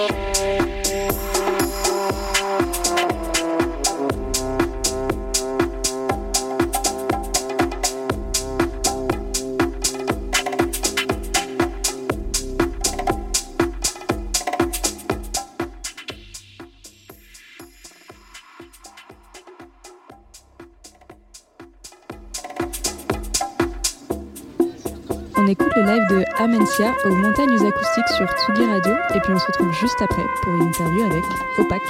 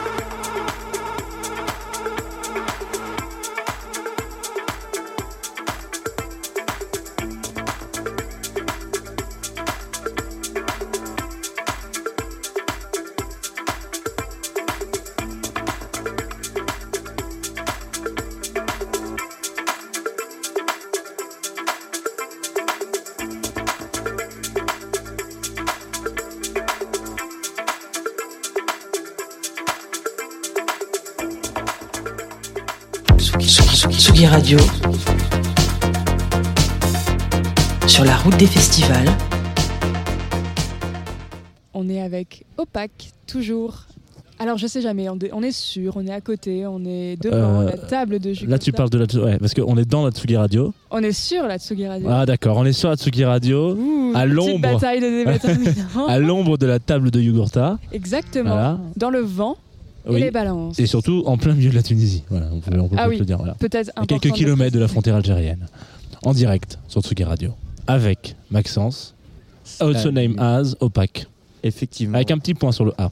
Avec un deux petit petits point points. sur le A. Donc soit tu peux le dire OPEC si t'es un peu un mec du Nord, soit opaque euh, comme un bon français. Ouais, Ah, nous, on dit Opac. Hein. Ouais, mais moi aussi j'ai toujours dit opaque jusqu'à ce que les Allemands me disent ah OPEC? Et euh, là j'ai compris que ça se prononçait comme ça. Ah, ouais, c'est une question de. Ah ouais, t'avais agi tout ça juste pour le style. Pour le style et parce que ça allait bien avec ce que je fais niveau musical, je me dis je vais rapporter un truc qui fait un peu froid euh, et donc j'ai rajouté deux points sur le A que souvent on oublie. Alors toi, tu es basé à Paris, tu es fondateur d'un collectif parisien qui s'appelle New Track. On, te- on dit de toi que tu un enfant du punk et du métal, puis que les musiques électroniques, je crois que c'est arrivé après, si je me trompe pas. Alors effectivement, alors je suis pas fondateur de New Track, je suis résident euh, de ces New Track, c'est Antoine Flo qui en est le fondateur. Par contre, j'ai euh, monté mon label qui s'appelle Ascorn Records. Euh, et effectivement, j'ai des influences très, euh, très punk et, euh, et, euh, et musique rock euh, en général. C'est un peu la même vibe de mixer ici euh, qu'au point éphémère? Alors là, euh, Pour- pour rappel, euh, ça, euh, Les New Tracks sont quand même relativement connus pour faire des gros stuff au point éphémère. Donc c'est. Effectivement, ouais. j'en ai fait deux trois, mais alors dans un cadre aussi impressionnant que celui-là. Il faut savoir que là, on a du métal derrière. Que moi, après, moi, je vais, je vais enchaîner sur de la techno assez, euh, assez, euh, assez violente. Donc euh, là, ce qu'on a autour de nous est complètement euh, lunaire, quoi. C'est vrai qu'on peut décrire l'identité de Ascorn, c'est techno-industriel euh, bien sombre, euh, Ouais. qui tabasse. euh, Avec des influences noise expérimentales, des artistes comme Scalameria, Anid, euh, pour ceux qui sont plus de Paris, euh, de vinyle, quelques soirées aussi sympas et des visuels bien trash. Et toi, c'est quoi le, la- ton premier hum, contact avec la musique? Avec la musique en général, Ouais. je crois que c'est. Je saurais même pas dire quand ça remonte, mais en tout cas, c'est c'est mes parents euh, qui avaient énormément de vinyle à la maison. Et donc, j'ai pu euh, bidouiller la, la platine Technics de mon père en foutant les vinyles un peu dessus et en me faisant euh, mes premiers jets de culture euh, comme ça. Et puis, finalement, c'est eux qui m'ont forcé à me mettre à, à la, à la musique au début. Et puis, j'étais là, relou, putain, je rentre des cours, hein, encore des cours, de solfège, de machin. et maintenant, je suis bien content euh, qu'ils m'aient mis le- le pied à l'étrier. C'était des vinyles de quoi? Alors moi, mon père, c'est surtout très rock, euh, euh, enfin très rock, new wave, euh, 80, euh, ça va des curistes aux Beatles, si on remonte un peu plus, aux cassettes qu'il enregistrait quand il était ado sur le sur le sur phono, donc donc voilà un peu cette vague là, avec un vinyle qui m'a mis le le pied à l'étrier en, en musique électronique. Alors ça s'appelle comment déjà Euh, LCD Sound System. Oh yeah. Voilà. Ah, très très bien. Donc on, euh, ça on retiendra le fait que tu as un peu euh, Que cherché le nom. t'as cherché le nom. J'ai cherché le nom, mais alors que voilà, Ah, c'est ce le premier. petit truc euh, un peu underground là, vous vous rappelez Comment il s'appelle euh, Putain. Murphy Euh, Non, je sais plus. J'ai toujours un trou sur ce Ah, nom non, groupe, alors que je l'adore. J'ai- j'ai- J'aime beaucoup et du coup ça a été mon premier rapport à la musique électronique. Et du coup, tu as parlé de solfège, c'était quoi ton instrument? Moi j'étais euh, percussionniste, donc au départ je faisais un peu de tout, euh, même si ça me saoulait marimba, xylophone, euh, timbale, batterie, et puis euh, je me suis spécialisé petit à petit en batterie. Et seulement tardivement en musique électronique finalement.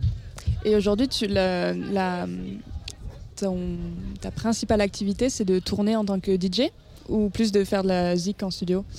Ben, J'ai commencé au PAC, c'était un projet de DJing euh, de base quand j'ai quand j'ai commencé. Et maintenant euh, là je travaille sur la sortie de mon premier EP, j'ai déjà sorti euh, quelques sons euh, sur des various artistes jusqu'à présent et j'aime moi je travaille aussi beaucoup sur des concepts, euh, c'est-à-dire que j'ai monté un, un live immersif avec euh, une danseuse contemporaine et un breakdancer ainsi qu'un vidéaste qu'on a joué pour la première fois à l'hippodrome de Vincennes et donc Pas avait- dégueulasse, ma Non, foi. pas dégueulasse du tout. comme premier, comme premier jet. Ouais, effectivement. Et du coup, on cherchait un peu à, à créer un truc multidisciplinaire et c'est un peu ce qui guide ce que je fais maintenant, puisque même pour l'EP qui arrive, j'ai travaillé sur ma pochette avec une artiste euh, qui fait du, du collage, etc. Donc j'aime bien mêler plusieurs, euh, plusieurs filières artistiques et en faire un truc cool, quoi. C'est où l'endroit où tu as le plus joué? Alors l'endroit, c'est, je suppose que tu as beaucoup joué à Paris, mais c'est, quoi les lieux où on te programme euh, généralement? Alors j'ai J'ai un, un peu de deux facettes. Il y a, y y des événements alternatifs comme ce qui est plutôt euh, branche Warhouse, euh, des festivals, des très beaux festivals cette année parce que j'ai pu faire, j'ai eu la chance de faire Astropolis, euh, le Delta Ah. Festival, euh, Dream Nation, etc. Et puis euh, surtout aussi pas mal de clubs un peu partout en France et aujourd'hui en Tunisie, donc incroyable. Là, tu vas Ouais. jouer euh, dans quelques minutes même, euh, Ouais. tout à l'heure. C'est la première fois que tu joues euh, du coup en Tunisie? Non, tu, tu viens de le dire. En dit- Tunisie, ouais, Ah non. complètement. C'est la première fois que je joue en Tunisie. Et dans un lieu comme ça, là, historique, euh, on rappelle quand même que bon, il n'est pas encore classé au patrimoine mondial de l'UNESCO, mais on- Il est sur la liste euh, il est sur la liste, ouais, il aimerait bien. Ouais. On, on donne toute notre force à la table pour que tu rentres dans la Let's liste. go Allez. Let's go Euh, Tu peux le faire, petite table. Ouais, c'est clair. Non, mais ouais, ouais, c'est incroyable euh, de pouvoir jouer dans un lieu comme ça. Ça, ça, ça change un peu des cadres, euh, des caves humides ou des hangars dégueulasses. Euh, là, on est sur un endroit majestueux. Donc, euh, c'est cool. En plus, il y a le concert de métal qui commence derrière. la mélo à la louche. Ah oui, ils, sont, ils nous ont tourné le dos, donc là, c'est vraiment en mode ça va commencer quoi. Ouais. Ça fait un peu une ellipse temporelle pour nos auditoristes parce que c'est un concert que vous avez déjà écouté tout à l'heure. Oui, c'est vrai que nous sommes actuellement. ah, c'est- J'adore quand on enregistre des émissions faussement en live et qu'il y a des petits bouts de puzzle comme ça. Ouais. C'est-à-dire que ça, c'est une captation live qu'on est nous-mêmes en train d'enregistrer, qu'ils ont déjà entendu. C'est incroyable. Euh, comment t'avais fait ton passage, toi, de. Enfin, comment c'est venu les, les musiques électroniques depuis, ta- depuis ton petit solfège? Depuis mon petit solfège, ben, j'ai fait. euh, J'étais nostalgique un peu d'une époque punk rock que j'ai pas du tout connue dans ces heures de gloire. J'allais beaucoup à plein de concerts, euh, c'était cool, mais j'avais pas beaucoup d'endroits où aller écouter ça. Alors que je suis originaire de Bretagne et que c'est vraiment une terre bénite euh, de la teuf, euh, etc. Donc euh, j'ai suivi quelques fois des copains là-bas et puis je suis tombé dedans. Il y avait vraiment une énergie qui était à la fois revendicative, qui était énergique, les gens qui étaient là pour danser toute la nuit et tout. Je suis tombé dans le chaudron. J'étais avec un groupe qui, stagnait un peu au niveau de, mon groupe de punk que j'avais à l'époque. Et du coup, je me suis dit, bah, vas-y, je me lance tout seul et je fais mes armes en musique électronique. Et, et voilà, depuis, euh, j'y suis resté. Je crois que j'y resterai un bon bout de temps. Tu viens d'où en Bretagne? Baie de Saint-Brieuc, Pléneuf-Valandré, petite Oh. brigade à une heure de Rennes. Ça parle plus à Jean qu'à moi. Non, non, mais la baie de Saint-Brieuc, il y a beaucoup de gens qui ont. Non, je sais pas, j'ai l'impression qu'on était il y a pas longtemps avec la Tsugi Radio. Ah bon? Ouais. Je sais pas. C'est quoi les, les meilleurs lieux de teuf? Rennes Alors les meilleurs lieux de teuf, ça reste, euh, si tu parles de free party, les forêts. et sinon, tu as quand même quelques entités euh, comme le, le- le Lubu, le 88, la Suite, Astropolis, des- beaucoup de festivals, euh, etc. qui sont des, des draineurs de la, de la scène locale et même internationale. Si t'étais pas euh, DJ aujourd'hui, tu ferais quoi? Franchement, je sais pas. Je crois que je voyagerai En Tunisie. En Tunisie en Tunisie. non, non, euh, je pense que soit je serais, euh, j'aurais eu envie de vivre un peu à la route, faire des petits jobs à droite à gauche, voyager, parce que je me laisse toujours un mois pour voyager quand même dans l'année. Et donc euh, là, euh, j'avais toujours eu envie de faire de la musique aussi. Et euh, donc j'avais les- ces deux options euh, un peu en tête. Comment ça va Antoine avec le, le- le- le concert qui commence à côté? On est comment au niveau? Gros, gros pouce en l'air. Dis-moi Jean. Je voulais rebondir sur la question de Lolita qui disait c'est quoi les meilleurs lieux de teuf? C'est quoi le- un endroit où tu, où tu rêverais de jouer? On peut, on peut imaginer un lieu historique comme ça, euh, un endroit où, où il n'est pas question de poser une scène à un moment donné, mais genre j'aimerais trop faire un live au-dessus du Machu Picchu par exemple. Typiquement, si je Ouais. devais jouer quelque part, je pense que je kifferais. Euh, bon, il y a son père, je pense, mais Ah mais incroyable. Ouais, Ouais, bah, bah, déjà les, les- les sites comme ça, euh, un peu patrimoine euh, de, de pays. Et sinon, en termes de trucs qui existent déjà, euh, j'aimerais beaucoup faire euh, une scène qui est très active en ce moment en Amérique du Sud, une petite tournée là-bas qui était normalement programmée avant le Covid et qui n'a pas eu lieu malheureusement. Donc Ouais. j'aimerais vraiment que ça puisse se concrétiser. euh, parce qu'il y a une énergie qui est liée au contexte social aussi là-bas, qui est très techno et qui est très cathartique. Donc je pense qu'il y a quelque chose de très intéressant à capter, comme les, les copains qui ont joué en Ukraine avant que ça commence, ils sentaient cette énergie quand ils le racontent et je pense que c'est c'est impressionnant de jouer dans des contextes euh, qui sont très tendus au niveau social et que ça se retransmet par la danse et par tout ce qu'on peut tout ce qu'on peut exprimer à travers ce genre de soirée quoi. Tu parlais d'un EP tout à l'heure. Ouais. Est-ce que tu veux nous- Est-ce que tu peux teaser? Ouais, carrément. C'est un EP un peu euh, narratif du coup euh, qui va s'appeler euh, Everything is Under Control et qui est un peu un foutage de gueule de, de nous-mêmes. Euh, euh, tous les voyageurs sont en rouge et on continue de, se marrer. Donc euh, c'est un peu un entonnoir de plus en plus anxiogène. Tu commences par un morceau qui est un peu, qui est un peu l'espoir et tu finis par un morceau qui est complètement euh, la fin de l'insouciance et, le travail sur le collage qu'on a fait avec euh, mon amie Elisa, c'est aussi, euh, c'est aussi sur ce sujet-là. quoi. Donc toujours conceptuel. Ça sortira en septembre, fin septembre, là normalement au début octobre. Euh, et ce sera sortira une, une sortie euh, une sortie que je vais faire moi-même sans label sans rien euh, juste euh, en, en- en perso euh, pour moi et pour les gens qui kiffent ça. Ce sera en free DL ce sera même pas payant.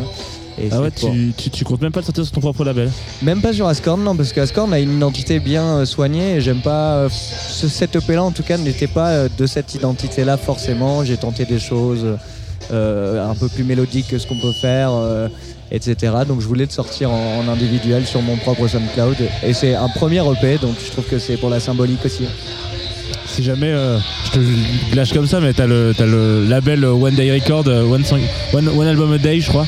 Et leur concept, c'est vraiment de sortir un album par jour ou un disque par jour, quoi. Du coup, il n'y a, y a pas, a pas du tout d'identité, mais ça permet aux gens qui ont la volonté un peu comme ça de se dire vas-y, euh, je sais pas trop quoi faire, je sais pas trop où sortir mon disque, mais j'ai pas envie de le sortir tout seul. Et en même temps, j'ai un peu. Attention, je te perds parce qu'il y a tes potes qui viennent d'arriver. ça va être n'importe quoi. Euh, mais du coup, c'est une bonne manière de sortir les disques. Si jamais un de ces quatre, tu veux refaire cette expérience, euh, c'est d'aller voir. Carrément, carrément, il y a, aussi un label qui s'appelle. euh, merde, comment il s'appelle euh, Parking Stone, qui fait un peu ce genre de délire et qui est très intéressant aussi. J'aime beaucoup ce genre de label j'aimerais pouvoir ouvrir Ascorn à ça. Mais je suis aussi euh, avec euh, Ogma euh, et Ankou qui sont deux autres artistes, donc on est trois à bosser dessus. Et donc on doit être trois à être d'accord. Et euh, on va capter ton live et puis on va le diffuser euh, dans quelques instants sur Tsugi Radio. Trop Est-ce cool. que tu peux le. Qu'est-ce que tu vas faire tout à l'heure? En quelques, en quelques mots pour euh, donner du biscuit Franchement, j'en sais rien. Je suis arrivé là en voiture, euh, barrage policier. J'ai perdu euh, ma clé, euh, des- euh. Non, non, non, pas du tout. Mais genre un public, what the fuck, il y a vraiment de tout. Donc je sais pas, mais euh, en tout cas, je vais faire quelque chose de, de plus mental, je pense que d'habitude, pour atterrir un peu sur ce qui fait de l'identité opaque. Ok. Eh ben merci beaucoup. Merci. On te souhaite un bon live. À, la bientôt. prochaine. Salut. Et à tous sur Tsugi Radio. Salut.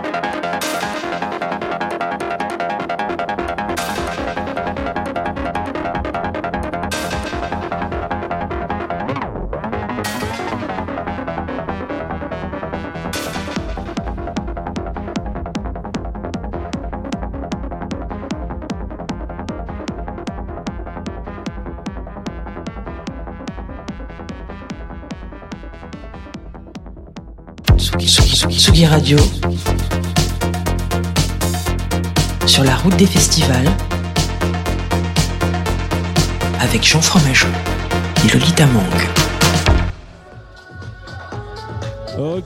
Est de retour sur euh, la Tsugi Radio pour cette dernière euh, ligne droite aux montagnes acoustiques euh, dans la région du Kef en Tunisie avec Lolita Mang. Toujours Je là. sais pas vraiment ce que vous écoutez comme émission. Est-ce que c'est sur la route des festivals?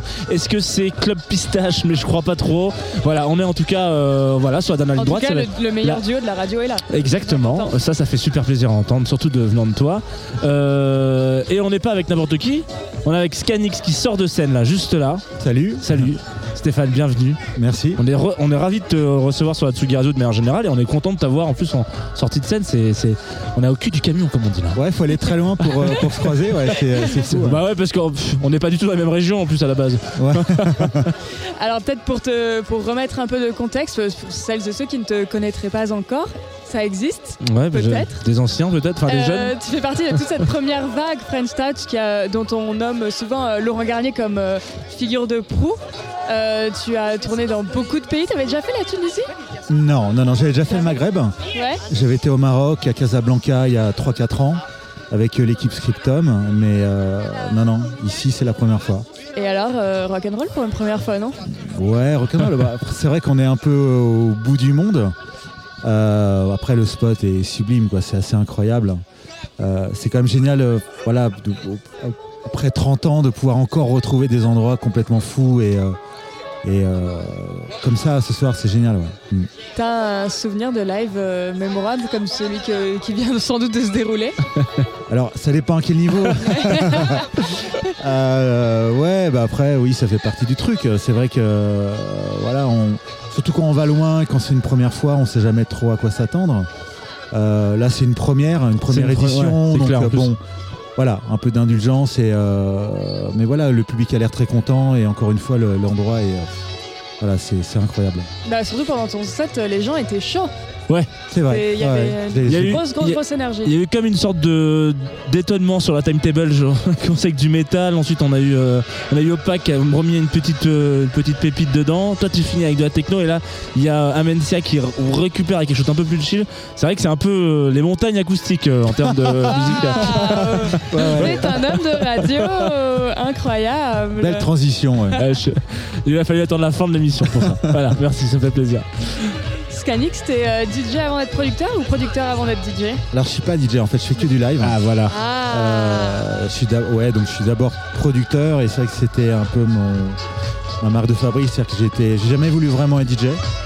Euh, parce que voilà, j'ai toujours voulu jouer la musique et je trouve qu'avec le live, on a vraiment une plus grande palette et euh, donc j'ai jamais basculé sur le côté DJing.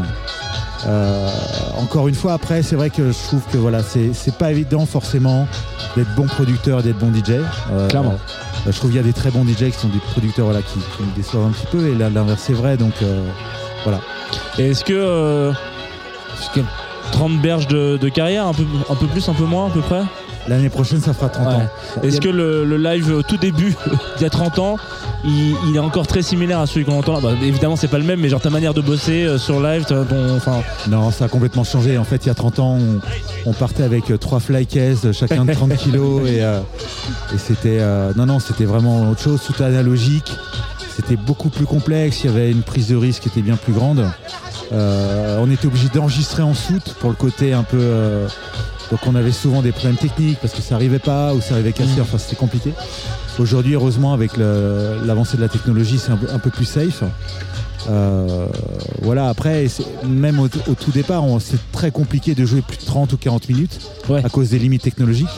Euh, Aujourd'hui, tout a changé, donc c'est. ah, tu viens de faire un live de 40 minutes. Alors, malgré moi, en fait, Non, que tout, a- tout le monde a dû euh, jouer le jeu, ce qui avait du retard sur la technique. Donc tout le monde a raccourci pour que tout le monde puisse jouer. Donc voilà. Parce qu'il y a aussi ce truc de aussi t'es un peu moins euh, euh, entre guillemets défrigeur parce que ça on doit quand même le rappeler, t'es quand même un des premiers à te dire ok bon la scène électronique elle bouge, il se passe des trucs, moi j'ai envie de le faire en live et j'ai envie qu'il se passe rien d'autre que de, ce qui se passe sur scène. Et voilà t'es un des premiers producteurs à faire du, live sur scène et d'aller chercher ça euh, à droite à gauche. Aujourd'hui c'est- plus du tout trop le cas, il y a un milliard d'autres projets donc il y a aussi cette étape là aussi où on se dit je suis un peu moins, euh, j'ouvre un peu moins de portes ou c'est toujours un peu la même dynamique? Alors, Alors, il y a plusieurs choses en fait dans ta question. c'est que déjà, c'est vrai que c'est la, pour moi, c'est la, pro- enfin, je pense que c'est la première fois qu'une musique a 30 ans d'existence. C'est-à-dire qu'en fait, euh, on est, euh, les, les- les gamins aujourd'hui écoutent la même musique que leurs parents, Ouais. ce qui est totalement inédit. Enfin, je veux dire, moi, j'ai écouté une musique qui était en réaction à celle de mes parents. Euh, voilà. Après, concernant le, le DJing, c'est vrai qu'il y a 30 ans, c'était euh, un, DJ électronique proposait, des, euh, amenait, enfin, faisait découvrir des choses euh, de l'underground, tu vois. Aujourd'hui, c'est un DJ, enfin, tout- beaucoup de gens sont DJ, donc on a perdu aussi ce côté euh, peut-être un peu euh, exceptionnel. Ou, voilà, donc pour moi, le live, c'est aussi une manière de rester un peu dans l'audace et de proposer toujours une prise de risque et de, de toujours me renouveler, en fait. C'est quoi tes, euh, si tu suis l'actualité de la, nouvelle scène électronique en France ou ailleurs d'ailleurs euh, aujourd'hui, c'est quoi les dernières choses qui, t'ont excité là? Ah, c'est une question extrêmement complexe, il y a tellement de choses qui sortent. Ouais, enfin, non, Euh, tu, tu pourrais ne pas du tout être à l'affût d'ailleurs. Si, si, j'essaie d'écouter le maximum de musique. rester? Après, c'est vrai qu'aujourd'hui, alors, bon, je ne vais pas faire le, le vieux con, mais c'est vrai que l'aspect digital fait qu'en fait, on peut sortir de la musique sans prendre de risques financiers. Ouais. y a plein de la- labels qui, sont, qui sortent que de la musique digitale. C'est vrai que moi, quand j'ai commencé, il y avait vraiment des sorties vinyles, des sorties CD, des sorties physiques qui nécessitaient une prise de risque financière. Donc, en amont, avant de signer un artiste, il y avait vraiment une, euh, une réflexion. Et aujourd'hui, il y a plein de labels qui se posent même plus cette question, qui sortent de la musique. Donc, en fait, on est noyé dans, un, dans une masse, euh, dans une quantité de musique qui fait que même moi qui essaye vraiment d'écouter le maximum de choses, je peux plus tout écouter. Euh, voilà, et je, voilà, avec, c'est vrai qu'avec avec, avec, avec Laurent Garnier, on a monté un label depuis 4 ans, Code QR. Donc on reçoit pas mal de musique, on essaie d'é- d'écouter beaucoup de choses. Mais c'est impossible. Même Laurent qui reçoit, euh, qui essaie d'écouter tout ce qu'il reçoit, il passe 3-4 heures par jour avec un casque sur la tête pour essayer de tout écouter, il n'y arrive pas. C'est une légende Donc, un peu euh, dans le, dans le milieu. Oui, oui, Si c'est. t'as reçu un mail de Laurent Garnier qui dit c'est génial, c'est c'est qu'on est arrivé à un certain stade de production de voilà. Ça Non, arrive mais pas tout de suite. Voilà, c'est un petit petite pierre à mettre. Non, mais c'était- c'est terrible parce qu'en fait, euh, euh, avant, il y avait une espèce de. de- presque jusqu'à la névrose, faire tous les magasins Ouais. pour se dire je veux vraiment dénicher la perle rare, je veux, je veux pas passer à côté. Aujourd'hui, avec le digital, tout vient à nous. Mais en fait, c'est la masse, c'est la quantité de musique Clairement. qui fait qu'on peut, qu'on peut pas tout, euh, tout dénicher en fait. Donc pas un petit nom euh, comme ça à dropper. Sinon, à dropper. Il y, en aura- aura pas de, jaloux, hein, et de jalouse hein, même. Euh. non, là, comme ça, non. Il n'y a rien qui me vient à l'esprit. euh, Ouais, c'est une question un peu froide, en dur en plus. ouais. ça- Non, puis j'aime pas dire qu'un seul nom, tu vois. c'est, euh, À la belle alors. Oui, il y en a deux. Non, disons que, alors, on va dire que c'est vrai qu'avec euh, avec Code QR, on essaye, nous, euh, de signer peut-être des artistes qui galèrent à signer euh, sur d'autres labels. Parce qu'aujourd'hui, la musique est extrêmement formatée. Il y a, en plus, avec le Covid, souvent les, les poules euh, sur, les, sur les labels, bah, voilà, vu qu'il y avait un peu une, euh, une saturation au niveau des sorties. Les labels se disaient, on fait pas, on signe pas, pas de, de nouveaux artistes. Donc nous, on arrive un peu là en espèce de, de gladiateur de la nouveauté, tu vois. Et euh, voilà, pour se faire plaisir et aussi pour euh, pour pas être bloqué sur un style ou sur une, euh, on va dire, sur une stratégie, voilà. Il y a un truc assez intéressant. Euh, vous avez profité. Est-ce que vous avez profité de la fame du QR code de ces deux dernières années? Malgré nous? Ouais.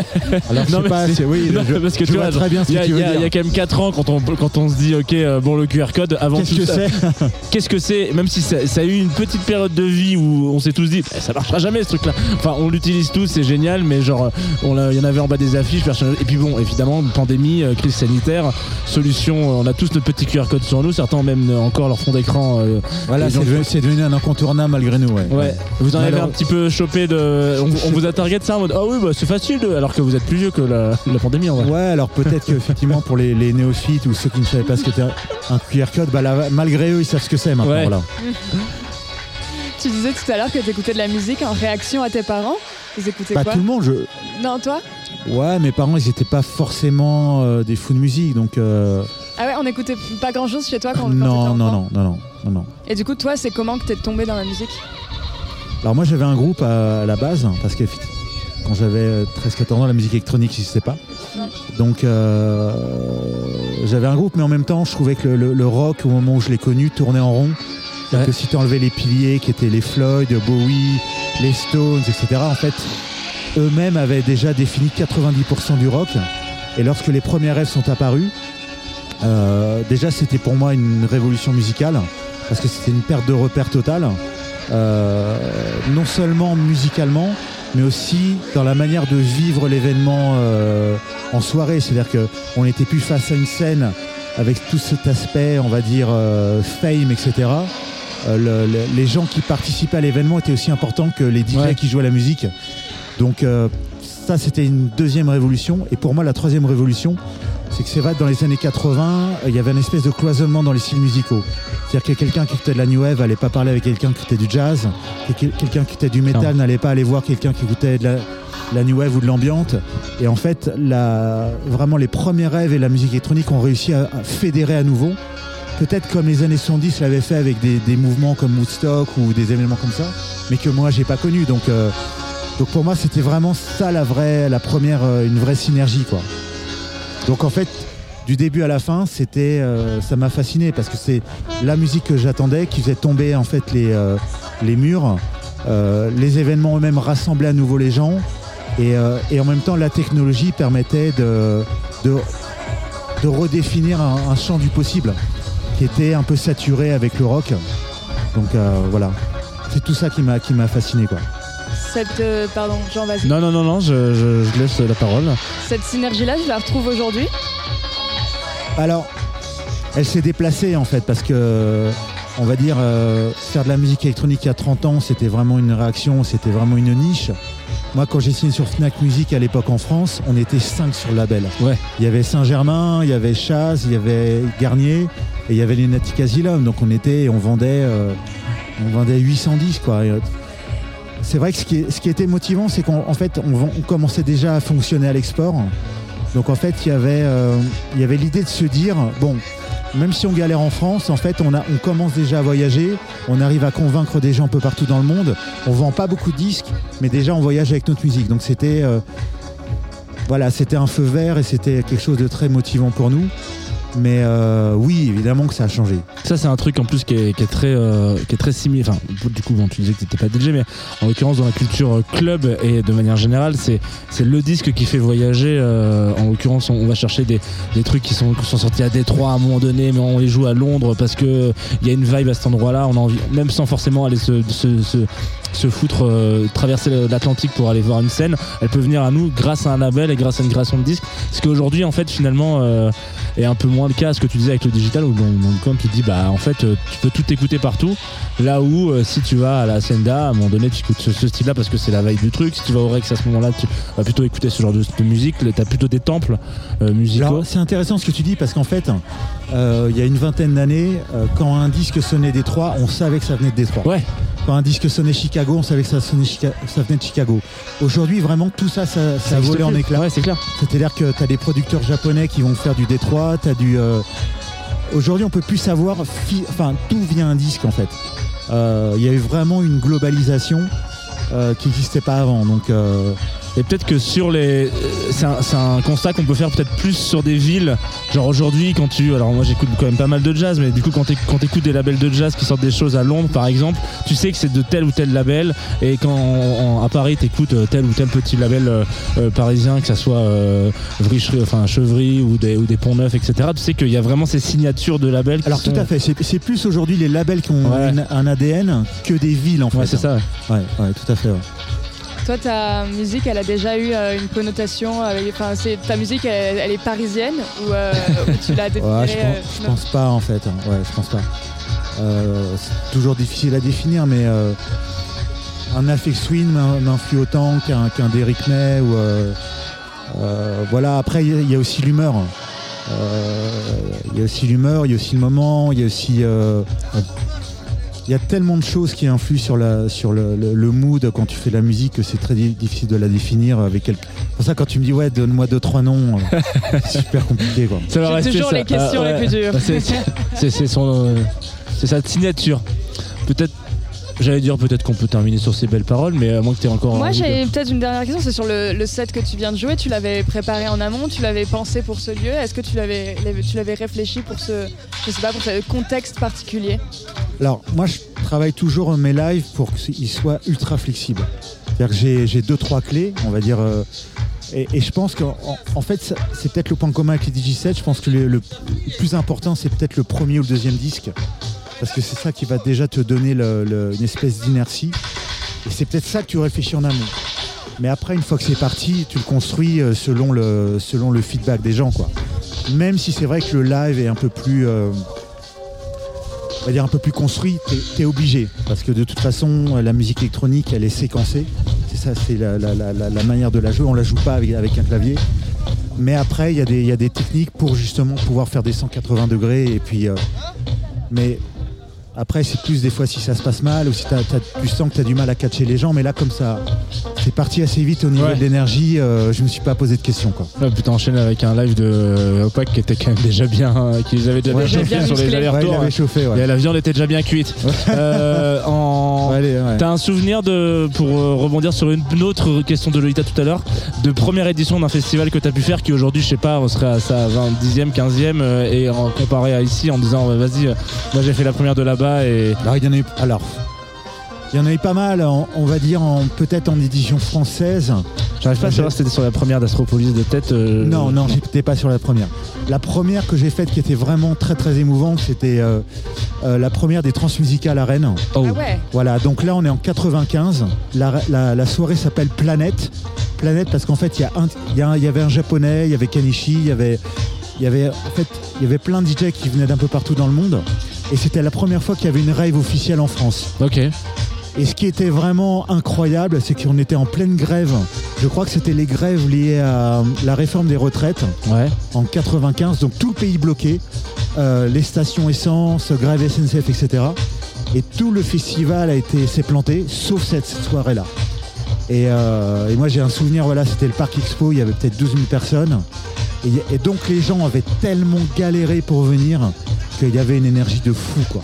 Pour mettre un peu de contexte dans ce que tu viens de dire, au moment où tu nous racontes cette anecdote, le Les courant se sont de notre stand vient de se, se- se- se s'arrêter et du coup on remercie les batteries de tout notre- Voilà. parce que le live peut continuer, on peut continuer de discuter, voilà, euh, sans trop de problème. Ah, c'est un voilà. signe. Voilà. Voilà. Peut-être que sans trop Voilà. nous dire rideau, on, a- on va finir avec. euh, Ce qui- ce qui Steph- est assez beau parce que c'était exactement ce qui était prévu et puis nous on a enregistré ton live qu'on va diffuser euh, dès maintenant sur Ouais, génial. Je pense qu'on va finir avec ça, euh, donc c'est un beau.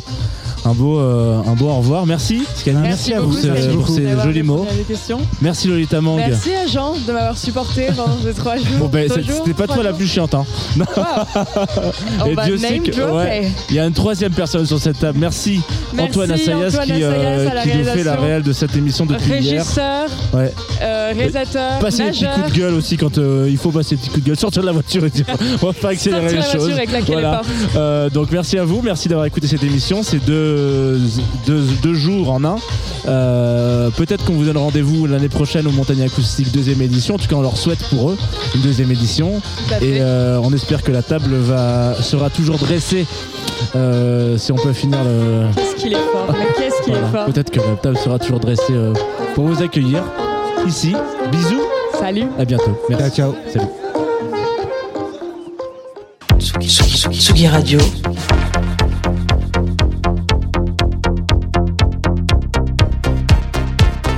La route des festivals.